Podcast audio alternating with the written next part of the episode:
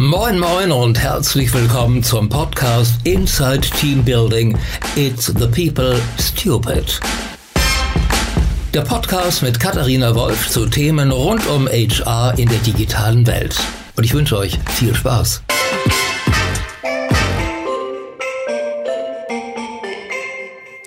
Hallo und herzlich willkommen zu einer weiteren Ausgabe von Inside Team Building. Ich darf heute in einem der wirklichen Traditionsunternehmen von Hamburg sitzen, bei Otto. Und äh, mir gegenüber sitzt Tobias Krüger, der Bereichsleiter Kulturwandel 4.0 bei der Otto Group ist. Lieber Tobias, vielen Dank, dass du dir die Zeit nimmst und äh, uns ein bisschen Einblicke gibst, ähm, was ihr denn äh, beim ganzen Thema Change, Kulturwandel und diesem wunderbaren Buzzword digitale Transformation alles so vorhabt und mittendrin drin seid. Sehr gerne, vielen Dank, freue ich mich. Toll. Tobias, ähm, erzähl mal, wie bist du äh, in die Position gekommen, beziehungsweise was beinhaltet deine äh, Position alles? Ich fange mal damit an, was wir machen und dann erzähle ich, wie ich da hingekommen bin. Also ich bin tatsächlich ähm, da so ein bisschen reingestolpert. Und im Kern, was wir heute tun, ist, dass wir die ähm, knapp 130 Portfoliogesellschaften, die wir in der Otto Group haben, befähigen, eigene Veränderungsprozesse zu machen. Das heißt, wir gucken, was brauchen die eigentlich, damit die sich selber auf den Weg machen können und sprechen dazu viel mit dem Vorstand. Das ist die zweite Rolle, die wir haben. Das heißt, wir gucken, also was braucht es eigentlich an Rahmenbedingungen für Veränderung und das loten wir eben mit dem Vorstand aus. Und das dritte, was wir tun, ist, dass wir dann sagen, ähm, wie schaffen wir jetzt eine Transparenz über das, was da passiert? Also es ist ein ganz großer Teil interne Kommunikation. Und in der internen Kommunikation haben wir drei große Blöcke, dass wir sagen, wir haben so ein, auch einen Enabling-Teil. Also wie enablen wir eigentlich ähm, Kolleginnen und Kollegen über das, was da passiert, zu sprechen nach innen. Wir haben einen zweiten Teil mit Infrastruktur, wo wir sagen, wie schaffen wir eine Infrastruktur überhaupt, ähm, das halt ganz viel sichtbar wird, also äh, so ein Kommunikationsökosystem sozusagen. Und der dritte Teil ist tatsächlich Content, in dem wir White Label Content bereitstellen, der wiederum in diese 130 Gesellschaften gezogen werden kann, um zum Beispiel ähm, Kulturwandel zu erklären, dass du also übergeordnete ähm, ja, White Label Content Sachen dann einfach hinstellst. Das ist so die, der, der Grundkern, den wir machen. Ich bin eigentlich im Herzen Stratege, ich bin ein ganz klassischer Inhouse-Consultant ähm, und bin in das Thema Kulturwandel deswegen eher so reingestolpert. Also ich habe das ähm, Thema in 2015 mit geboren und bin dann gefragt worden, ob ich mir vorstellen kann, das auch quasi als Hauptberuf sozusagen zu machen und das habe ich dann gemacht.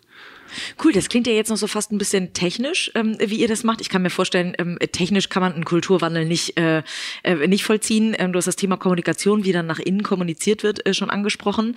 Ähm, äh, vielleicht da mal, ähm, äh, all das, was du jetzt erklärt hast, was ihr macht, das ist wahrscheinlich das, was du auf PowerPoint-Slides äh, dem Vorstand präsentieren würdest, sage ich mal. Aber ähm, wa was macht denn diesen Kulturwandel bei euch tatsächlich aus? Was ist so das, das Herzstück? Ich glaube, das Herzstück ist der, der echte Wille und Wunsch nach Veränderung und der wird halt von ganz oben vorgelebt und gezeigt und es wird Raum gegeben dafür und das ist für mich auch so der Erfolgsfaktor. Also es gibt schon eine, eine, eine klare Erwartungshaltung von dem Gesellschafter und vom Vorstand, dass sich eben was verändert, das ist so der Rahmen. Und dann wird aber ausgehalten, dass ganz viel aus sich selbst heraus entsteht, von unten sozusagen. Und das ist, glaube ich, das Wesen. Und warum ist es überhaupt so, dass es hier funktioniert? Weil du sofort spürbare Veränderungen im Arbeitsalltag der Kolleginnen und Kollegen realisiert bekommst. Und das ist das, was den Unterschied macht, finde ich jedenfalls auch im Vergleich zu uns. Guck mal, uns gibt's ja schon ein bisschen länger. Aber wir haben natürlich auch 47 Mal irgendwelche Kampagnen, würde ich das nennen, gemacht. Ne? Ähm, weiß ich nicht, äh, wie immer sie alle he heißen, dass du sagst, irgendwie Werte, bla, Gedöns, so. Ne? Und das Problem dabei ist, dass sich dann häufig irgendwelche Eliten irgendwo hinsetzen und runterschreiben, wie man glaubt zu sein zu haben, zu hat. Sein dann, soll.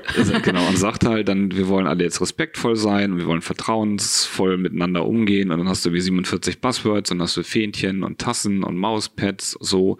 Aber das hilft halt nicht, weil es keiner lebt. So. Wie kriegt man das hin, dass so eine Transformation, so, eine, so ein Kulturwandel gelebt wird? Ja, indem du tatsächlich dich hinsetzt und erstmal ähm, akzeptierst, dass du nicht der Experte für die Themen bist. Du bist doch, also ich würde mich nie hinstellen und sagen, ich bin irgendwie Experte für die Kultur in irgendeinem Subteam, weil Kultur entsteht ja auch in meiner kleinsten sozialen Einheit innerhalb einer Organisation. Das sind die Teams. So, also musst du da hingehen und sagen, liebes Team, was braucht ihr denn, damit ihr jetzt besser arbeitet? Und es ist viel auch zuhören, viel, wir haben ein bisschen Struktur auch dabei, aber viel hin, sich hinzustellen und zu sagen, was sind eigentlich die Sachen, die heiligen Kühe in, in diesem Team, die jeder kennt, aber keiner ausspricht. Und ähm, wenn du dahin kommst, dann kriegst du auch die Veränderung hin, weil du dann auf einmal ähm, Dinge anpackst, die für Leute sofort spürbar sind. Jetzt ganz kleines Beispiel. Wenn du ähm, in ein Team gehst und du merkst, hm, die haben so ein Vertrauensthema, irgendwie vertrauen die sich nicht, weil die, weiß ich, warum auch immer, aus tausend Gründen sich eben nicht vertrauen. Und dann ist eine Maßnahme sozusagen, dass das Team aus sich heraus das erarbeitet und sagt, mir wird das voll helfen, wenn unsere Kalender offen wären, weil dann hätte ich nicht immer das Gefühl, du gehst irgendwie zu dem Klaus und er, er erzählst dem irgendwas über mich oder so, keine Ahnung. Wir machen alle ihren Kalender auf und sagen, jo, wir geben die jetzt frei und für alle ist das jetzt irgendwie sichtbar, dann ist es sofort eine Realität, die die schaffen. Und die ist auch unumkehrbar.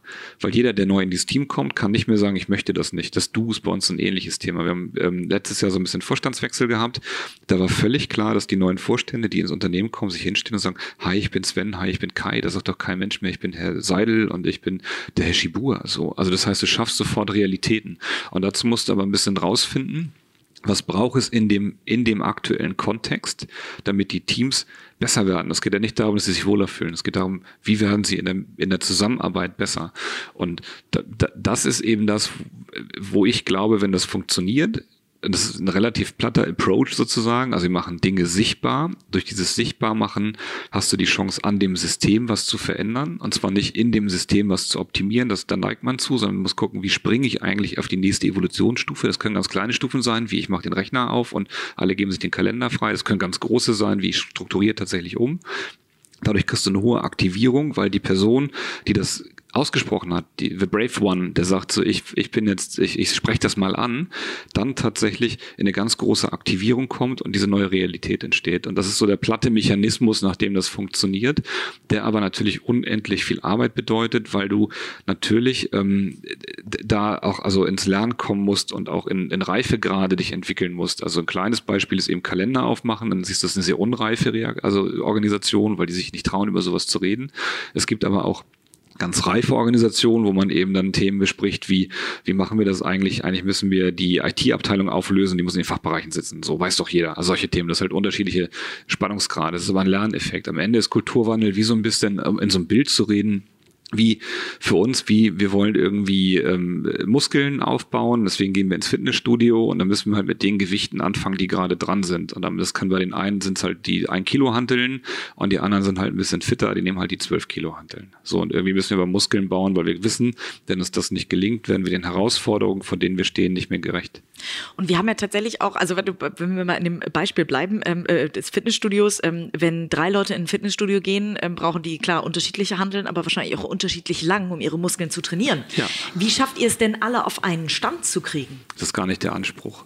Okay. Also, mein, also Kulturwandel ist für uns nicht eine Standardisierung von irgendwas. Also es geht weder um die Standardisierung einer Kultur, auch das glaube ich nicht. Ich glaube ganz fest daran, dass jedes Unternehmen in der Otto Group eine eigene Unternehmenskultur haben muss und auch haben wird nach vorne. Und dann sogar innerhalb dieser Unternehmenskulturen es ganz viele Subkulturen geben wird, nämlich genauso viele wie es Teams gibt, weil das eben der Kern eigentlich ist dieser sozialen Einheit innerhalb eines Unternehmens. Spannender ist, einen Dialog darüber zu führen, was ist eigentlich unsere, unsere Haltung, was sind unsere Werte und unsere Normen, die für alle gelten drumherum.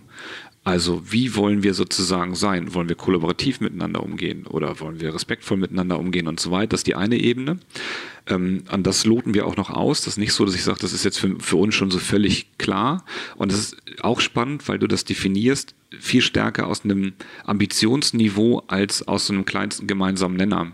Das ist für mich in der, das erlebe ich in, also in der Qualität sozusagen ist das ein Unterschied. Ich erlebe häufig, dass man eben sagt, eine Elite schreibt sich irgendwas auf und dann ist das der kleinste gemeinsame Nenner, auf den sich so ein Kreis da irgendwie einigen kann. Das ist nicht besonders ambitioniert. Wir versuchen das anders zu machen oder machen es anders, indem wir sehr ambitioniert sagen, wie wollen wir eigentlich sein, wie müssen wir sein, um eben in, in dieser neuen Welt ähm, eine Existenzberechtigung am Ende zu haben. Und woran merkt man das? Und das ist der nächste Unterschied. Woran merke ich denn, dass wir respektvoll miteinander umgehen? Woran merke ich denn, dass du mir vertraust? Und zwar nicht auf so einer High-Fly-Lalala-Ebene, sondern was sind die realen Sachen, die brauche ich jetzt von dir? Was musst du mir heute geben, damit ich merke, Mensch, das ist irgendwie anders geworden? Und das sind die, deswegen geht es viel um Qualität sozusagen von Beziehungen oder Qualität von Dialogen. Und ähm, das ist das, was, wo wir ähm, für uns auf jeden Fall ein großes Auge drauf haben. Du hast jetzt von Existenzberechtigung gesprochen, davon, dass es gar nicht darum geht, ähm, dass die Einzelnen sich wohler fühlen, sondern eigentlich, dass man besser zusammenarbeitet. Vielleicht ähm, kannst du da mal so ein bisschen auch aus den Anfängen ähm, berichten, warum habt ihr euch dafür entschieden als Otto Group, jemanden wie dich da Fulltime draufzusetzen? Also mich würde auch gleich nochmal interessieren, wie dein Arbeitsalltag aussieht, aber das machen wir gleich äh, nochmal. aber äh, was, was war so der, der, der ausschlaggebende Punkt und was ist die, die Headline darüber? Also Existenzberechtigung oder besseres besseres Zusammenarbeiten oder was ist es?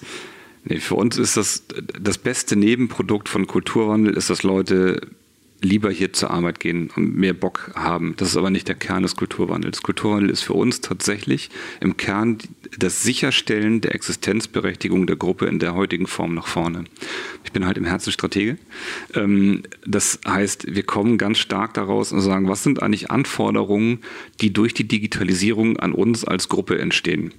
Wir haben halt unterschiedliche Ebenen, auf denen irgendwie diese Sachen entstehen. Wir müssen uns irgendwie strategisch überlegen, was soll eigentlich der Geschäftszweck von bestimmten Firmen sein. Da müssen wir da Prozesse für bauen, brauchen Infrastrukturen, die das können. Wir brauchen aber auch Mitarbeiter und Organisationen, die diesen ganzen Kram dann ja machen das ist, die machen es ja, weißt du. Du kannst also, um das ganz platt zu machen, du kannst dir, dir heute überlegen, wenn du dir Google anguckst oder Facebook oder irgendeinen, die haben tolle, strategisch sind die toll aufgestellt, haben tolle Prozesse, tolle IT-Infrastrukturen. Wenn du ein Facebook führen würdest wie 1950, dann wären die heute tot. Mhm. Warum? Weil die Leute keinen Bock haben, so zu arbeiten. Weil du auch, das ist der eine Teil, die Leute haben auch keine Lust dazu. Und das zweite ist, du wirst den Anforderungen nicht gerecht, weil du so viel, so schnell entscheiden musst, dass das in alten Organisationsmodellen nicht richtig funktioniert. So. Aber wie nimmst du da die Führungskräfte mit? Also ihr habt jetzt, äh, du ja. sagtest gerade im Vorstand zwei, drei äh, neue mit dabei. Da ja. kann ich mir noch vorstellen, dass die vielleicht, wenn die von außen kommen, dass man die relativ schnell ongeboardet kriegt auf eine neue ja. Kultur. Ähm, aber hier sind ja so viele, also gerade wenn ich mir Otto als Hauptkern, sage ich mal, angucke und jetzt mal nicht die Portfolio-Companies wie About You und so weiter, sind ja so viele Mitarbeiter, die seit 15, 20, manchmal 25 oder 30 Jahren im Unternehmen sind. Ähm, ich habe gerade äh, gesehen bei euch, äh, es gibt tatsächlich immerhin noch so kleine hierarchische Dinge wie, äh, dass die dass der nächste Parkplatz oder das nächste Parkhaus ist schon noch für die Bereichsleiterebene und aufwärts. Ja. Ähm, aber ähm, wie kriegst du diese Denke, dass es nicht mehr um Hierarchie geht, dass es um all diese Dinge, weswegen Mitarbeiter, was du sagst, äh, beim ja. Facebook vielleicht Lust haben, zur Arbeit zu gehen und äh, bei einem tradierten Unternehmen vielleicht nicht mehr. Ähm, wie kriegt man den Mindchange hin? Ja, spannend ist zu sehen, dass zum Beispiel gerade also Google und Facebook sind an vielen Stellen sogar deutlich hierarchischer als wir von den Ebenen. Wow, okay. Tatsächlich. Also sie haben teilweise hö also höhere oder, oder tiefere Hierarchieebenen, als wir das haben. Die gehen aber anders mit Hierarchie um. Das ist der Unterschied. Also da ist halt der, die, der Kommunikationsfluss zwischen den einzelnen Hierarchiestufen anders. Ähm, also so als Side Note sozusagen. Mhm. Ähm, wenn ich jetzt hier auf den Campus gucke und auf Otto gucke, dann ist es tatsächlich so, dass ich äh, eigentlich das, was du beschreibst, gar nicht so erlebe, weil auch die Leute, die 20, 25 Jahre hier sind, da sind genug Leute bei, die ja Bock haben auf anderes Arbeiten. Also ich finde, man muss ein bisschen aufpassen mit diesem Klischee zu sagen, neue Arbeitswelt ist irgendwie für die Jungen cool und die Alten finden es doof oder die äh, Hippen finden es toll und äh, also das ist schwierig, finde ich. Ich finde, ich erlebe was anderes. Ich erlebe viel mehr eine, dass Leute, die aus sich heraus neugierig sind, dass Leute, die an, aus sich selber Bock haben, am Rand von Komfortzonen zu agieren, Lust haben auf Veränderung. Und das ist unabhängig vom Alter, das ist unabhängig vom Geschlecht, das ist unabhängig von der Funktion und auch unabhängig von der Hierarchie. Das ist meine ganz persönliche Beobachtung. Das heißt, wir haben also im, bei uns im Kulturwandel Kolleginnen und Kollegen, die sehr lange dabei sind, ähm, auch alt sind in Anführungsstrichen, also viele Jahre schon gelebt haben mhm. und hoffentlich noch ganz viele weiterleben, die ultra engagiert sind das ist kein Thema von Alter. Und es ist auch nicht alt versus neu sozusagen. Ich glaube, die Herausforderungen, die man stemmen muss, ist so groß, dass es eh nur gemeinsam geht. Also müssen wir gucken, dass wir was Inkludierendes machen. Nicht etwas, wo Leute auf einmal gegeneinander agieren. Damit die Kraft, also die Kraft brauchen wir für andere Themen sozusagen. Und das ist die Frage, wie gelingt das? Das gelingt, indem du zulässt, dass ganz viele Perspektiven auf einmal entstehen. Dass du nicht sagst, der eine hat recht und der andere hat aber nicht recht, sondern dass du sagst, guck mal, es gibt zu bestimmten Themen bestimmte Perspektiven, so, die kann man jetzt gut oder schlecht finden und die Perspektivvielfalt ist dann auch normal, nimmt man hin und spannend ist dann zu überlegen, was macht man eigentlich aus dieser Perspektivvielfalt auf den Ebenen darunter? Also welche Werte stehen denn hinter diesen Perspektiven? Und dann zu sagen, ist das das Wertemodell, was wir eigentlich heute noch haben wollen? Oder ist es eigentlich ein anderes? Und dann kriegst du ein relativ gutes Commitment auf diesen Werten hin und kannst aus den Werten wieder überlegen, wenn doch aber auf der Werteebene wir sagen, was anderes müsste eigentlich die Realität sein, dann kannst du relativ wieder gemeinsam beschreiben, wie müsste eigentlich ein besserer Zustand aussehen. Das heißt, wir versuchen das gar nicht über einen ähm, auf dieser Sachebene zu thematisieren, mit ist das jetzt rechtlich links oder rechts rumzulaufen oder ich finde das gut und ich finde das schlecht. Das, das, wir, wir akzeptieren einfach, dass es die Realität ist, dass es so ist und gucken eher, welche Werte, welche Normen, welche Standards, welche Haltung stehen denn dahinter und ist das die Haltung, die wir haben wollen? Und da sprichst du was Richtiges an. Hier am Campus gibt es punktuell noch viele Statussymbole. So, es gibt schon sehr viel weniger, so, es gibt aber immer noch genug. Und das ist ein Thema, wo man, wo man jetzt, jetzt gerade darüber diskutiert und sagt, ist das denn noch überhaupt richtig, dass es die gibt oder nicht gibt? Und dann gibt es eben wieder auf der obersten Ebene Leute, die sagen, finde ich voll gut, weil, und Leute sagen, ich finde das doof, weil, aber es geht um Haltung. Ist es heute noch adäquat zu sagen, wir wollen diese Differenzierung haben? Ist das, wollen wir das, glauben wir das? Ist das eine, aus, aus uns heraus ein Wert? So, wenn man in diese Diskussion einsteckt, dann bist du auf einer anderen Ebene, kannst es anders diskutieren und kommst auch zu anderen Lösungen. Das ist für uns jedenfalls der, der aktuelle Weg, wie wir damit umgehen. Und äh, mal Hand aufs Herz. Ähm, gibt es Leute, die Widerstand geleistet haben, die gesagt haben, ähm, in der Kultur, so wie sie jetzt neu geschaffen wird, habe ich keine Lust zu arbeiten? Und was macht ihr mit solchen Leuten? Klar, also man muss da auch da auf den Prozess gucken. Also wir haben gestartet 2015.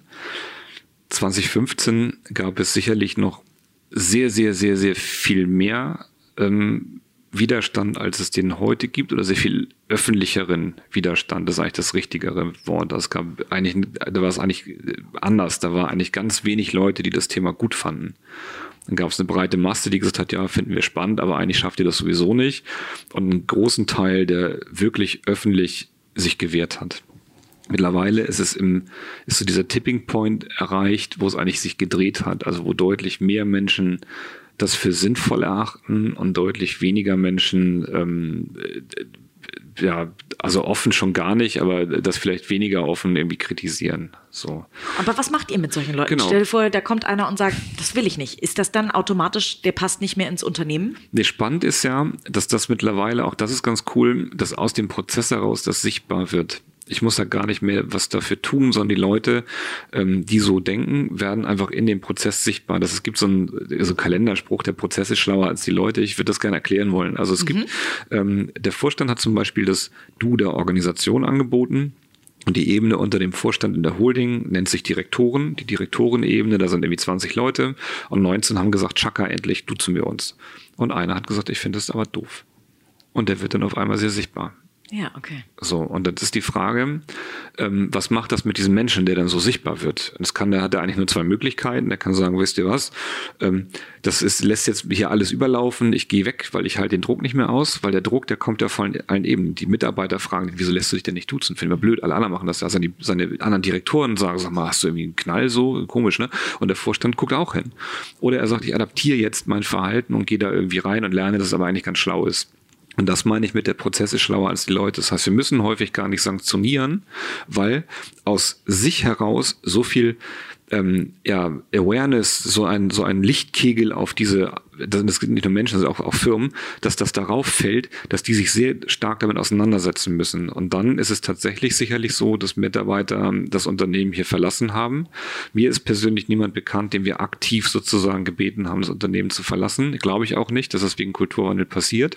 Ich glaube eher, dass, dass der realistischere Fall ist, dass Mitarbeiter sagen, mir ging hier schon so viel auf den Keks und jetzt soll ich auch noch geduzt werden. Jetzt ist es aber, jetzt ist das, läuft das hier über, jetzt haue ich auf jeden Fall ab. Also das ist eher der, der realistischere Weg sozusagen für mich. Mhm. Und dann ist das so. Müssen wir das aushalten.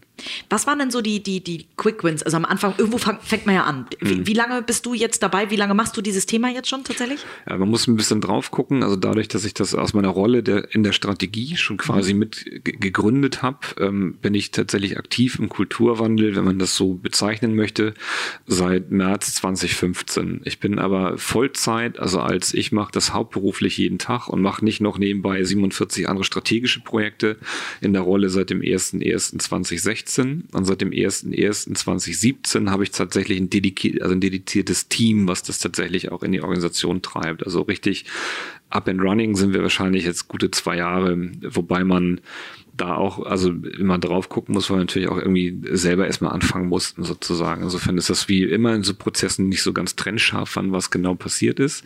Aber ähm, aber gab es da sowas wie eine Auftaktveranstaltung ja, oder irgendwas so, ab jetzt legen wir los? Ja, ja, das gab Wie habt es. ihr das gemacht? Das war, das war tatsächlich, ähm, das Datum kenne ich so gut, weil es der Geburtstag meiner Oma war. Sehr gut. Ja, äh, der 4.12.15, also zwischen März 2015 und 4.12.15 haben wir im Endeffekt aus der Strategie heraus mit sehr viel Energie dem Vorstand die Dringlichkeit dieses Themas vermittelt. Das war eigentlich so der, der Kern, der da passiert ist in dieser Phase.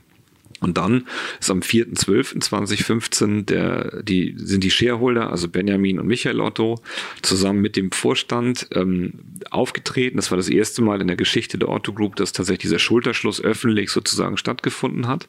Dann haben auf einer Bühne einen echten Kick-off gemacht für Kulturwandel und haben gesagt, so, wir wollen das jetzt, wir fangen an. Die waren sehr schlau, weil die nicht gesagt haben, ihr müsst schneller werden, ihr müsst, ihr müsst, ihr müsst, sondern die haben das anders gesagt. Die haben gesagt, wisst ihr was? Wir erkennen an, dass die Organisation so ist, weil sie so ist, ähm, wie, also weil sie eben so ist, weil wir sie zu dem gemacht haben. So. Und das heißt, wenn wir also über Veränderung reden, dann müssen wir im Kern anfangen, uns selber zu verändern und laden euch ein Teil dieser Reise zu sein. Das heißt, es war nicht appellativ, sondern es war eine, ein, ein, ein oder eine Aussprache eines Angebotes, ähm, den Vorstand in seiner eigenen Reise zu zu, ja, zu begleiten sozusagen. Und das ist gestreamt worden. Also wir haben das hier am Campus gemacht, hatten Flächen für, ungefähr 400 Leute und die anderen 50.000 waren digital sozusagen dabei. Und das war so der, der Kickoff und der ist am Anfang mit einer großen Skepsis begleitet worden, weil man eben als Organisation gelernt hat, ah, das ist jetzt quasi das nächste Ding, was wir jetzt hier so durchtragen. So mal gucken, wie lange das hält. So, und da das jetzt aber mittlerweile eben eine sehr, sehr hohe Glaubwürdigkeit hat, eine hohe, auch, also eben schon viel verändert wurde. Ähm, man eben erkennt, es ist keine Kampagne, es ist kein, kein irgendwie Gag, so, ähm, es ist mittlerweile, wie ich finde, sehr stark etablierend. Du hast einen ganz spannenden Satz eben gesagt. Mhm. Wir sind dann zum Vorstand gegangen und haben die davon überzeugt, dass es wichtig ist. Ja. Wer ist das Wir? Wo kam die Keimzelle her? Wir ist tatsächlich Strategie an dem, ähm, an dem Punkt. Ähm, also nicht nur ähm, ich, sondern das war, gibt da also drei, vier große Akteure. Ähm, der Strategievorstand Rainer Hillebrand ist auch eine treibende Kraft gewesen, damaliger Direktor der Konzernstrategie Max Heimann, Ilka Hinrichs, das sind so die, ähm, und ich halt sind so die vier, glaube ich, die so da relativ viel Energie reingesteckt haben. Ähm, die Erkenntnis ist eigentlich gewachsen aus einer anderen Ecke. Wir haben 2015 das erste Mal in der Otto Group ähm, auf der Holding-Ebene also richtig viel Geld verloren, so knappe 200 Millionen Euro miese gemacht.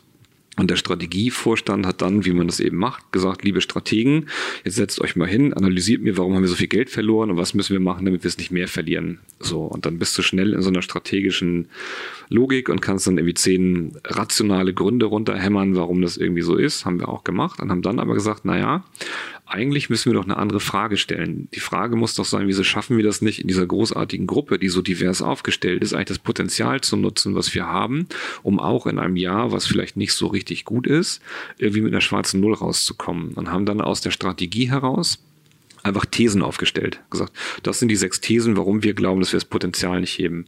Und das ist tatsächlich der Ursprung des Kulturwandels, weil man dann gesagt hat, und das ist eben, warum hat das gedauert im Vorstand, weil es eben zwei unterschiedliche Perspektiven darauf gab. Es gab die Perspektive, ey, ganz ehrlich, wir haben gerade 200 Millionen Nasse gemacht, wir müssen erstmal unser Business fixen, es kommt nicht mit Kultur.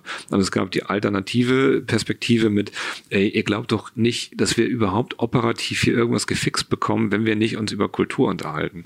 Und um das das, um das zusammenzuführen, das hat halt ein bisschen gedauert sozusagen. Ne? Aber das ist quasi der Ursprung gewesen. Deswegen kommen wir auch ganz stark und sagen, Kulturwandel ist im Kern ein, eine, eine Logik oder ein Gefäß, würde ich eher sagen. Es gibt, also es ist für uns auf jeden Fall kein Projekt. Es ist ein offener Prozess, der eigentlich auch nie zu Ende sein wird. Das ist eigentlich eher ein, ein Rahmen, den wir geben, der am Ende sicherstellen muss, dass wir nicht diese minus 200 nochmal machen. Damit geht es für uns eben um Existenz der Gruppe. Also wie schaffe ich eben kollaborativ in diesem Ökosystem der Firmen, die wir haben, anders zu arbeiten? Wie schaffe ich das, in ein anderes Miteinander zu kommen? Wie hebe ich anders Synergien? Weil die Leute, die hier arbeiten, sind ja nicht doof. Die wissen das. Das, ist, das Kulturwandel ist kein kognitives Thema. Das geht nicht darum, dass ich mich mit dir hinsetze und sage, komm, wenn wir das und das machen, sparen wir 300.000 Euro. Ja, das, das hast du tatsächlich ja. nochmal Satz gesagt. Transformation scheitert nicht an der Kognition, sondern an unseren Herzen. Ja. Das ist ein ganz toller Satz. Das ist gut. Ja? das freut mich. Nee, aber es ist ja, weil die, das ist doch die Realität. Die Realität ist doch nicht, dass ich, dass ich das kognitiv nicht verstehe. Das heißt, ich komme doch in Logiken, wo ich, ich bin jetzt Geschäftsführer, du bist Geschäftsführer. Dann sage ich, lass uns was zusammen machen, weil dann sparen wir Geld. Das kann, ich habe so viel strategische Projekte gemacht. Da kann ich dir hundert von zeigen, wo das genau der Approach ist. Und das scheitert trotzdem, weil du sagst, weißt du was, der Krüger ist ein Arsch. Den fand ich früher schon blöd. Den fand ich schon immer mies. Den fände ich, den mag ich nicht. Deswegen mache ich das nicht. Oder du sagst Sachen wie, kann der Krüger ja machen, aber dann ist er, bei ihm kommt der Gewinn an und bei mir aber der Verlust, deswegen machen wir das nicht, auch wenn in Summe trotzdem ein höheres Plus steht. Du bist, bist in diesen Logiken von Incentivierung. Oder du bist in den Themen und sagst, warum soll ich mich jetzt mit meinem Betriebsrat streiten, um hier zehn Leute irgendwie rauszuschmeißen, damit der Krüger irgendwie locker jetzt hier den Glanz bekommt, sozusagen. Das sind doch die Logiken, wo die Sachen dran scheitern. Und das sind Haltungsthemen. Da bist du sofort auf dieser Ebene, was ist unser Ambitionsniveau? So, plus gepaart in dem Beispiel jetzt mit System drumherum, Arbeit am System, ist die Incentivierungsstruktur die richtige? Incentiviere ich überhaupt schlau genug, um überhaupt Kollaboration zuzulassen? Und äh, jetzt, du sprichst immer von dem Thema Haltung. Was habt ihr denn als ja. eure Haltung definiert? Also sind das fünf Werte oder wie habt ihr eure Haltung definiert? Nee, das ist, sind nicht fünf Werte. Wir haben tatsächlich ähm, drauf geguckt und haben uns überlegt, was sind eigentlich Sachen, die uns stark gemacht haben? Also warum gibt, warum gibt es uns heute überhaupt noch? Weil das ist ja, muss man erstmal anerkennen, dass wir im Vergleich zum direkten Wettbewerbern, den Quellis und den Neckermanns, gibt es uns ja irgendwie noch. Das ist schon ja. mal gut. So, das ist schon mal gut, ja. Also haben wir irgendwas besser gemacht. Also müssen wir gucken, was war das? Und was ist das, was uns stark gemacht hat? Und wir haben, kommen tatsächlich auf 14 Verhaltenspaare, so haben wir das genannt, 14 Paare. Und gesagt, das können wir. So. Und nur damit du mal die, die Logik verstehst, mit der wir unterwegs sind. Und dann sagen wir, guck mal, diese 14 Paare, das können wir uns ja vorstellen, ähm, dass, dass wir so ein Seiltänzer sind. Also ein Seiltänzer ist, der, der steht eben oben 700 Meter auf seinem Seil und jetzt muss der irgendwie immer aufpassen, dass er nicht runterfällt. Wie macht er das? Indem er immer in Bewegung ist. Der guckt immer, dass er, dass er dynamisch bleibt. So. Und das Zweite ist, dass wir sagen, jetzt können wir bestimmte Sachen ganz toll, nämlich diese 14 ähm, ja, Werte, Verhaltenspaare, die auch aus der Organisation kommen. Da haben wir uns nicht hingesetzt und haben das aufgeschrieben. Wir haben die Organisation gefragt, was können wir eigentlich, was ist unser Kern, was ist unsere DNA, wo sind wir gut drin. Wir haben eine E-Mail gekriegt oder in ein Tool das eingetragen oder wie? Also kann ich mir das vorstellen? Eine offene Einladung gewesen. Okay. Das ist eine offene Einladung gewesen. Mit, wir wollen uns drüber unterhalten, kommt mal mit, was, lass uns mal das erkunden sozusagen, was können wir, was ist unsere Stärke und ähm, haben dann rege Beteiligung gehabt zum Glück, damit es dann auch ein bisschen breit ist sozusagen und äh, mehr Perspektive tief und offen. Und das ist da irgendwie rausgekommen. Dann haben wir gesagt, guck mal, wenn wir jetzt in diesem Seiltänzerbild bleiben, dann sind diese 14 Sachen, das ist quasi vor dem Seiltänzerstab, der ist der Stab ganz lang. Die linke Seite ist ganz toll, das, das können wir. Und auf, da gibt es aber einen Gegenspieler zu. Spannungsfelder. Das ist nicht mehr, du brauchst das eine, sondern du brauchst beides. Du musst nicht nur gut kontrollieren können, vielleicht musst du auch morgen gut Vertrauen schenken können. So. Und haben gesagt, im Vertrauen sind wir vielleicht weniger gut. Also müssen wir das üben. Deswegen rede ich so viel von Lernen. Wir müssen also Felder schaffen, Erfahrungsräume schaffen, wo man zeigt, Vertrauen lohnt sich, ist vielleicht besser als, als dieses Kontrollieren. Und dann wächst sozusagen der, der, der Stab auf dem anderen Gegenspieler. Und was du mit gewinnst, ist eine, ist eine breitere Handlungs- ähm, Freiheit. Du kannst viel mehr entscheiden. Du kannst sagen, will ich jetzt vertrauen oder will ich jetzt kontrollieren? Und es, es gibt kein richtig oder falsch. Es kann schlau sein, in einem Kontext ganz genau zu kontrollieren und es kann genauso schlau sein, in einem anderen Kontext ganz genau zu vertrauen oder ganz viel zu vertrauen. Das heißt, wir sind auch weg davon zu sagen, es gibt so ein Zielbild, Regler, wo muss das genau austariert sein? Das ist, da, da glaube ich nicht mehr dran. Das haben wir am Anfang geglaubt, das nicht. Ich glaube da nicht mehr dran, weil du eben in deiner in deiner Ambidextrie, wie es sozusagen heißt, ähm, gucken musst, was ist gerade in dem Kontext sozusagen drin. Und es kann eben schlau sein, sehr, sehr klassisch manche Sachen zu machen und es kann schlau sein, manche Sachen sehr progressiv zu machen. Du musst es aber spielen können. Und wir können viele Sachen heute noch nicht in der Breite sozusagen dieser Spannungsfelder komplett bedienen. Und das lernen wir gerade. Und Lernen funktioniert wieder über Erfahrungsräume. Es ist immer einfach, finde ich, für eine Organisation diese, diesen Raum zu schaffen. Da machst du irgendwie ein Offside, machst irgendwas, keine Ahnung, stellst du alle hin, toll, toll, toll so. Spannend wird das und kritisch wird das, den Raum im Alltag zu halten Das genau, wie, ma wie macht ihr das? Holt ihr euch dann, also das, dieses Lernen, wenn ja. du merkst, im Vertrauen sind wir noch nicht so gut wie im Kontrollieren. Wie übst, wie übst du in Anführungszeichen Vertrauen? Also holt man dann Coach oder gibt's da irgendwie, ähm, äh, äh weiß ich nicht, eine tägliche Erinnerung wie eine Push-Up oder so? Hallo, hast du heute schon vertraut? Oder wie nee, kann ich mir das vorstellen? Mal, also erstmal muss man ja gucken, äh, also für wen ist dieses Thema Vertrauen gerade relevant? Das ist ja wieder in der kleinsten Einheit, also was würden wir machen? Wir würden in ein Team gehen, da kommt dann irgendwie raus, Vertrauen ist ein Thema. Dann würde diese Gruppe aus sich selbst heraus sagen, woran merken wir denn, dass wir uns mehr vertrauen, würde bestimmte ähm, ja, Sachen daraus ableiten, würde die einfach morgen machen. Es gibt dann, sagen wir, ab morgen könnt ihr das ja anders machen. So, und dann guckt man eben in so Metareflexionen drauf, was macht das mit denen? Passiert das, wächst das, wächst das nicht? So, aber ich, ich glaube, der Experte dafür ist, ist doch der Mensch selber, weil der die Kultur prägt. Also wir haben keinen Coach, der das tut. Wir haben eine, wir haben eine Logik, in der wir Prozess- und Methodenwissen vermitteln damit die Leute das selber merken. Und das ist eben dieses, für mich ist Kulturwandel an vielen Stellen geht es um das Wie. Also wie wollen wir sein, wie wollen wir miteinander arbeiten und so weiter und so weiter. Und dieses Wie ist eine Sache, die muss man irgendwie verinnerlichen. Ich habe drei kleine Töchter, die lernen gerade, wie putze ich Zähne. Die große ist fünf, die kleinen sind drei. So, die mit fünf kann das schon ein bisschen besser. Die, die sind Zwillinge, die Dreijährigen. Da müssen wir ein bisschen dichter dran sein. Wenn die das einmal verstanden haben, wie putze ich Zähne, muss ich mich nicht mehr drum kümmern. Kulturwandel genau das Gleiche wenn ich verstanden habe, wie will ich zusammenarbeiten, was ist, was ist, also woran merke ich, dass du mir vertraust, wie drücke ich aus, dass ich dich respektiere, das muss ich doch nur einmal verstehen. Aber wie kriegt ihr das in den Arbeitsalltag integriert? Ich meine, du hast von ja. einem Team gesprochen, vielleicht da kannst du da gleich kurz nochmal sagen, mhm. ähm, wie groß das ist, aber ich kann mir vorstellen, wenn du, du redest von 50.000 Mitarbeitern und du redest mhm. davon, dass ihr die kleinsten Einheiten, also die einzelnen ja. Teams beeinflussen genau. wollt. Ähm, du hast ein Team von, äh, sagst du gleich wie vielen? Wie geht das mit 50.000 Mitarbeitern? Ja, also mein Team natürlich, ich habe 70.000, nein. Ja. Ich hab, ich hab, ich hab, wir sind ganz klein, wir sind nur sieben Leute. Ähm, und in diesen sieben Leuten, oder mit diesen sieben Leuten geht es nur deswegen, überhaupt auf diese 50.000 zu schießen, in Anführungsstrichen, indem wir eben Befähigungssysteme bauen, selbsttragende Logiken entwickeln, dass wir eben Netzwerke schaffen, wo, wo das aus sich selbst heraus entsteht. Und das hat hier erstaunlich gut funktioniert, zum Glück. Also mein großen, da freue ich mich sehr drüber, dass das so ist. Und das heißt, wir haben also in den Gesellschaften wiederum crossfunktionale Teams, die für eine Geschäftsführung eine lokale so einen Kulturwandelprozess macht. Die machen zum Beispiel dann ähm, Workshops oder machen Formate, um an diese Teams ranzukommen, an die nächst kleinere Ebene sozusagen. Das heißt, wir haben quasi so Verstärkungssysteme und was wir machen ist, dass wir in diesen Befähigungslogiken eben so ein lokales Team befähigen und die befähigen die Organisation. Das ist also sehr, quasi sehr an der Stelle dann sehr strategisch strukturiert, so weil wir sonst gar nicht dagegen ankommen, gegen die Menge sozusagen. Ne? Ja. Ähm, das ist aber auch so ein Professionalisierungs- ähm, Ding, was bei uns erst so 2017 tatsächlich entstanden ist. Also wir haben in 2017 angefangen, haben am Anfang viele, viele dieser Sachen selber gemacht und haben dann gemerkt, mit sieben Leuten kommen wir nicht gegen die Menge an, also müssen wir eine andere Logik bauen und haben mittlerweile halt ein System drum gezogen. Mhm. Aber ja. Nee, sorry. Ähm, ähm, das klingt alles total spannend und es klingt, als würde es mhm. dich total erfüllen. Und trotzdem hast du ähm, mal gesagt, dass in deiner Laufbahn wahrscheinlich noch nicht so schwierig war wie dieser Kulturwandel ja. hier. Ähm, also warum es schwierig war, kann ich mir vorstellen, weil es eben mhm. ne, sieben Leute mit 50.000 ähm, die, die kleinsten Einheiten erreichen. Es gibt Leute, die sich dagegen wehren und ja. so.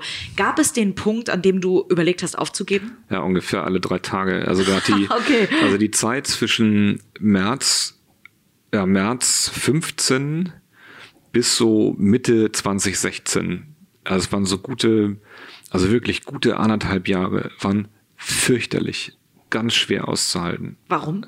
Weil du im Endeffekt die ganze Zeit in Situationen kommst, ähm, also auf der einen Seite ähm, wirst du, also bin ich jedenfalls ähm, wahnsinnig genervt gewesen, weil du immer in diese Situation kommst, dass du glaubst, bestimmte Sachen sind schon gelöst und dann fällst du wieder zurück musst du wieder von vorne anfangen. Das ist wie so Sisyphus. Du reißt die ganze Zeit diesen, diesen Stein da den Berg hoch und denkst, Alter, das haben wir doch schon achtmal geklärt. So. Und dann machst du einen Schritt nach vorne, drei Schritte zurück. Und ich habe, also bin ich auch ganz offen, in der Zeit gab das, also wir haben auch wahnsinnig viel Glück gehabt, ne? Also gab das so viele Entscheidungspunkte, also mit, was ich hier eine Vorstandssitzung, da hat irgendwie der Eigentümer mal irgendwas gesagt, hier war irgendwie ein großes Meeting, bla bla, wo ich gesagt habe, wenn die jetzt nicht links mit abbiegen, dann hau ich hier ab. Das habe ich ganz, ganz oft gehabt, weil ich immer dann, also auch für mich emotional zu tief in dem Ding drin war. Also ich habe dann ja in diesem Kulturwandelprozess auf Deutsch so viel Schrott gesehen, der da hochgespült ist. Ich habe also gesehen, wie viele Sachen sind hier eigentlich kaputt, wie viele Sachen müssen wir eigentlich besser machen, wo müssen wir ran und so weiter. Und wenn ich dann mit in diesem, in diesem Bewusstsein gemerkt hätte, das wird nicht weitergetrieben, hätte ich hier nicht mehr arbeiten können. Das heißt, das, das ist auch der Grund, warum du nicht aufgegeben hast, weil zur richtigen Zeit die richtigen Leute mit dir links abgebogen sind. Ja, das ist tatsächlich die Realität. Und das ist, und das kann man, also ich finde, wenn man im Nachhinein so ein bisschen drauf guckt, wirkt das so wahnsinnig geleckt, dieser Autogroup-Prozess. So super strategisch, mega cool, floppt alles, total toll. Man darf nicht vergessen, dass das, was heute da ist, das sind die zehn Prozent, die geklappt haben. 90 Prozent waren scheiße und die haben, wow. nicht, die haben nicht geklappt und haben das nicht funktioniert. Ja. Ich glaube, das ist ganz normal, ja. weil alle, die diesen Prozess machen, den nie vorher gemacht haben. Es gibt keinen Menschen hier im Haus, der irgendwas davon irgendwo irgendwann schon mal gemacht hat. Deswegen ist die Fail-Rate so hoch. So und das ist ultra frustrierend. Und es gab so so viele Momente, wo wir einfach auf Deutsch Sack Glück gehabt haben, weil irgendeiner gesagt hat, ganz ehrlich, das geht so nicht, wir müssen da jetzt aber mitmachen, sonst funktioniert das ja nicht. Und wenn das nicht passiert wäre, wären wir garantiert aus der Kurve geschossen. Was hast du für Learnings aus der Zeit mitgenommen? Also wenn du sagst, 90 Prozent haben nicht geklappt, ja. was würdest du, also was waren so die, die krassesten Learnings, was würdest du vielleicht, wenn du heute nochmal ähm, mhm. den Prozess äh, bei einem anderen Unternehmen machen würdest, mhm. die du nicht wieder machen würdest? Also ich glaube, ähm, dass man eben auch anerkennen muss, dass wir nur heute da sind, weil wir es so gemacht haben, wie wir es gemacht haben gemacht haben. Also für mich ist auch Samt da. aller Fehler. Ja. Okay. Sonst hätten wir, weil das, was du als Fehler machst, ist ja das, wovon ich die ganze Zeit spreche. Organisatorisches Lernen entsteht ja nicht durch, du machst alles richtig. Es entsteht ja dadurch, dass du vieles falsch machst. Wir haben ähm, zum Beispiel uns nie bewusst entschieden, nie mit externen Beratungen zusammenzuarbeiten. Haben das aber, also jedenfalls nicht in dieser Gesamtprogrammatik, haben das nicht so gemacht und haben dann für uns gemerkt, das war aber genau richtig, weil wir sonst ganz viele Fehler, die wir gemacht haben, die hätten die nie gemacht, weil das so ganz viele Basics waren. Ne? Das haben wir alles falsch gemacht. Es war für uns aber wichtig, weil wir als Organisation verstanden haben, haben, dass man das vielleicht nicht so macht. Und das ist der viel größere Wert, der dabei entstanden ist. Ne? Ähm, wir haben ein, es gibt ein so ein Ding, da bin ich mir nicht so sicher, ob das schlau war. Also da bin ich tatsächlich so hin und her gerissen. Wir haben ganz, ganz, ganz am Anfang ähm, in diesem Kulturwandel, ähm, um auch diese Dringlichkeit dieses Themas sozusagen so ein bisschen ähm, zu bespielen, so, wir haben das Workstreams genannt, die gibt es auch bis heute noch, ähm, eine Struktur gegründet, wo wir quasi das erste Mal den Vorstand ähm, sehr tief in die Organisation äh, geführt haben, ein Stück weit. Also soll gar nicht despektierlich klingen, aber die müssen an die Hand genommen haben und gesagt haben, guck mal, das ist so das re reale Leben der, der Mitarbeiterschaft zu bestimmten Themenfeldern. Mehr Perspektiv, offen. Und da haben wir eine Sache gemacht, die waren immer geclustert ähm, nach bestimmten inhaltlichen Herausforderungen, also zum Beispiel, wie steuert man eigentlich in einer digitalen Welt ähm, mit KPIs so oder wie machen wir, wie stellen wir eine andere Customer Centricity hin oder wie machen wir, ähm, kriegen wir mehr Geschwindigkeit und so weiter. Und da haben wir explizit gesagt, es dürfen keine Directs der jeweiligen Vorstände mit in die Runden, weil das die Leute sind, mit denen die sowieso reden und nicht die sonst üblichen Fachbereiche. Also wir haben zum Beispiel HR-Themen diskutiert ohne HR. Oh, wow.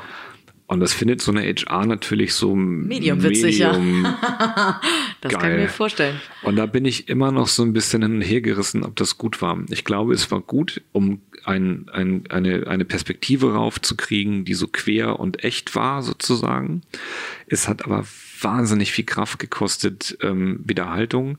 Natürlich die, die dadurch dann doch reichlich angekratzten Verhältnisse ähm, nach vorne raus wieder zu glätten. Und im Nachhinein wahrscheinlich mitzunehmen, ja. ne? Ja. Genau. Wie, wie hat sich das denn zum Beispiel auch, äh, wo du die HR gerade ansprichst, ähm, wie, hat sich, wie hat sich diese Haltungsfrage auch in die HR übertragen? Also heiert ihr mittlerweile anders?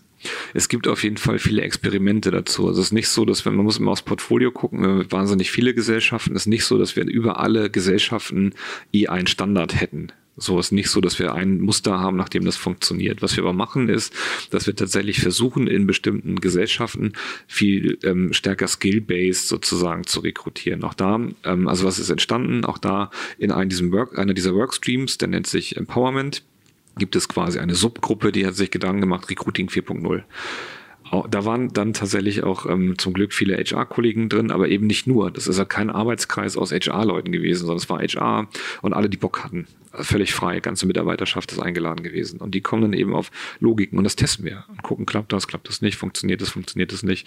Und das ist das, wo dann, wo ich auch sagte, ich habe vorhin gesprochen, da entsteht dieser Raum im Alltag Das sind die Sachen, die du ausprobieren kannst, wo du sagen kannst, wir machen das mal und gucken, wie weit wir damit kommen.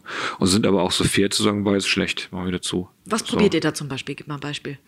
Ähm, Im Recruitment zum Beispiel ist ganz klassisch. Ich kann sagen, wie habe ich mein Team recruited? Mein mhm. Team ist äh, völlig anders recruited, glaube ich, als die meisten Teams vorher. Also was habe ich gemacht? Als ich angefangen habe 2017, ähm, wusste ich ja sowieso nicht, was passiert und ähm, habe dann gesagt, ich rekrute nur intern, äh, weil das schlau ist, die Gruppe zu kennen und irgendwie nicht extern. Und habe also mir die erste Person ausgesucht, sagte, mit dir würde ich das gerne machen. Sagt der Mensch, finde ich total gut. So, und dann bin ich mit der zweiten losgelaufen, habe mit der zweiten die dritte ausgesucht, mit den dreien, die wir waren, die vierte und so weiter und so weiter. Ich habe also meinen Recruiting-Prozess hochgradig sozialisiert. Bei uns in der Otto BI zum Beispiel ist es auch so. In der Otto BI entscheidet das fachliche Team, wer recruited wird. Das macht, da ist die Führungskraft überhaupt nicht mehr eingebunden. Null. Ah, gar nicht mehr. Nein. Cool. Weil der sagt, ihr arbeitet doch mit dem zusammen, nicht ich. So, das heißt, also das sind das sind so diese Experimente, von denen ich spreche. Bei mir eben auch. Ich habe gerade ähm, gar nicht lange her, von einem halben Jahr, ähm, zwei neue Personen rekrutiert, äh, zwei, also eine Kollegin, eine Kollegin und einen Kollegen.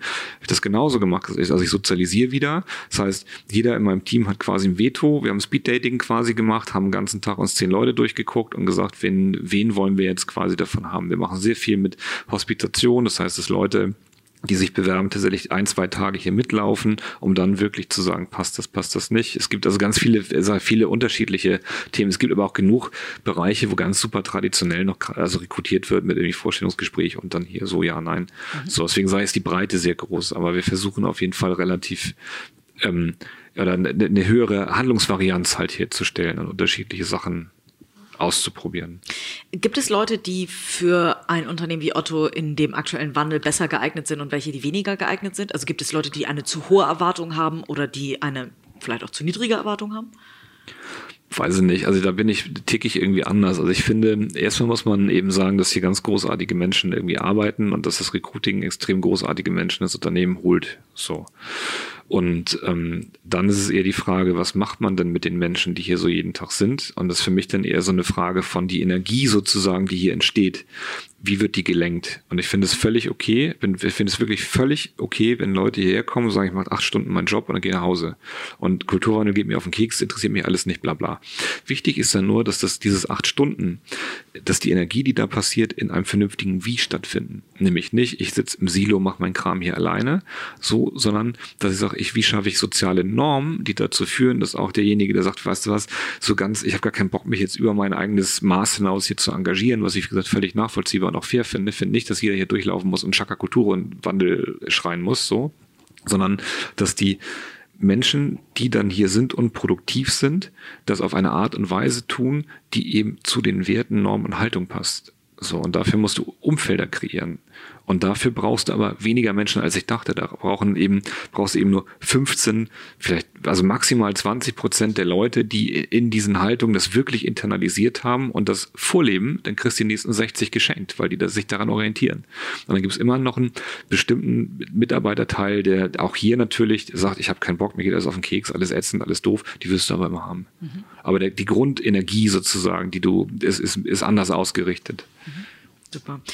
Du hast irgendwann auch mal ähm, gesagt, dass der Selbstzweck deines Jobs eigentlich ist, dich selber überflüssig zu machen oder dich zwingend. selbst abzuschaffen. Ja, ja, zwingend. Zwingend, genau. Wie, wie meinst du das? Und, und weil der Prozess dann abgeschlossen ist? Oder? Weil die Leute das Wie verstanden haben. Mhm. Also es ist genau diese Zähneputznummer, ne? Also in der Sekunde, wo das Wie internalisiert ist, brauchst du keinen mehr, der dir erklärt, wie du das machen musst.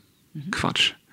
So, und wie machen wir das? Das ist die viel schwierige Herausforderung, weil wir, wir haben ja im Unternehmen an, eigentlich an allen Stellen eigentlich Natural Owner für die Themen. Ich bin für vieles überhaupt nicht der Natural Owner. Ich kann ganz viel Produkte bauen, ich kann tolle Infrastrukturen bauen, ich kann ganz viel Impulse setzen. Aber das Betreiben dieser Sachen, da würde ich verrecken mit meinen sieben Leuten. Wenn ich das ganze Zeug versuchen würde zu verwalten, zu entwickeln, das ist nicht mein Job. Ich muss gucken, wer sind die Natural Owner in einer Organisation, wer kriegt das, die diese Produkte own, die damit auch Erfolge kreieren können, wo wir denen auch Bühnen bauen und die feiern lassen, dass die das machen können. So, weil dann komme ich in Rollen, wo ich sage, das ist super, ich kann, kann quasi dieses Wie immer neu bespielen oder neues, neue Wies bespielen, nicht wie putze ich Zähne, sondern wie mache ich meinen Schnürsenkel, wie, keine Ahnung, kämme ich mir die Haare und so weiter und so weiter. Ähm, und dieses Wie putze ich Zähne ist aber quasi internalisiert, da muss ich mich nicht drum kümmern. Und damit ist mein Ziel für mich super klar, dass, dass wir uns als Team abschaffen müssen, auch schon, weil ich keinen Bock habe, hier 100 Jahre der Kulturclown zu sein. Ganz ehrlich. Und dann? Keine Ahnung. Was machst du dann? Weiß ich nicht. Irgendwas anderes. Bin ich, da, ich bin, Aber da bin bei ich. Otto, also du hättest, äh, glaubst du, dass das dann, nachdem du diesen, den, die wahrscheinlich äh, ja die härteste Nuss geknackt hast, ähm, äh, gibt es dann noch einen, einen, einen Weg bei Otto, sag ich mal, irgendwas, was dich reizen würde? Ganz bestimmt. Dafür ist die Gruppe auch viel zu groß. Ne? Also und ich glaube auch nicht, dass es die härteste Nuss ist, ist eine. So mir fallen, also der ist wieder Stratege, 47 andere Nüsse ein, die sozusagen mindestens genauso kompliziert sind. Insofern mache ich mir da keine Gedanken. Also jedenfalls heute nicht. Okay. Cool. So. Eine letzte Frage, lieber Tobias, ja. stelle ich immer all meinen Gästen, und zwar, ähm, was dein Erfolgsgeheimnis äh, ist. Ähm, was macht dich erfolgreich? Die würde ich bei dir gerne ein ganz kleines bisschen abwandeln. Ähm, warum hast du diesen Change-Prozess bei Otto geschafft? Und äh, warum schaffen es vielleicht bei anderen Unternehmen äh, andere auch nicht? Was macht dich da so besonders? Oder dich und dein Team. ja, ich wollte gerade sagen, dich also als, ich schon, genau, dich als Leader des Teams, dich krieg, als Kopf. Krieg schon Pickel bei dem Ich. Also ja. ich, ich bin das nicht, sondern ich glaube, dass hier grundsätzlich ganz viele Sachen zusammenkommen. Also erstens haben wir wahnsinniges Glück mit unseren Shareholdern. Die Familie Otto, die wirklich erkannt hat und Bock hat, das zu verändern und dann in der operativen ein Vorstand, der das total mitträgt. Das ist eine ganz Lux, also eine echte Luxussituation. Die sind, haben so ein hohes strategisches Alignment. Die sind so dicht beieinander, dass da wirklich kein Blatt zwischenkommt, was dieses Thema angeht. Das ist eine. Also ich kriege auch von denen ja Raum und Vertrauen geschenkt. Ich mache das dann nicht gegen die, sondern mit denen. Das ist extrem wichtig. Und dann habe ich einfach ein unglaublich fantastisches Team, was mit so viel Leidenschaft unterwegs ist, was so viel Bock zu ballern hat, dass das gut funktioniert. So und dann bin ich ein Teil davon. Aber, Aber ja Enabler irgendwie. Weiß ich nicht. Also ich glaube, da, also da, da tue ich mich irre schwer mit. Ich bin auch einfach zu demütig oder zu, zu viel Hamburger da drin. Also da kann ich, das möchte ich mir gar nicht umhängen, diesen den da irgendwelche Credits so, sondern ich finde es tatsächlich eine, eine Leistung der Organisation und ich bin ein Teil davon. Okay, es klingt auf jeden Fall sehr weise und es funktioniert ja vor allen Dingen. Das ist das Allerwichtigste. Ich ähm, sag ganz lieben Dank, Tobias, dass du dir die Zeit genommen hast für die ganzen sehr offenen Insights. Äh, auch das ja, erlebt man nicht dir. immer, dass, dass man ganz klar diese Dinge teilt. Ähm, ich werde diesen Weg äh, als Hamburgerin natürlich weiter verfolgen Perfekt. und, und äh, mir anschauen und wünsche euch alles, alles erdenklich Gute auf dem Weg und dir, ähm, nachdem irgendwann du dich selber überflüssig gemacht hast, einen tollen nächsten Karriereschritt hier bei Otto. Ich danke dir sehr. Dankeschön.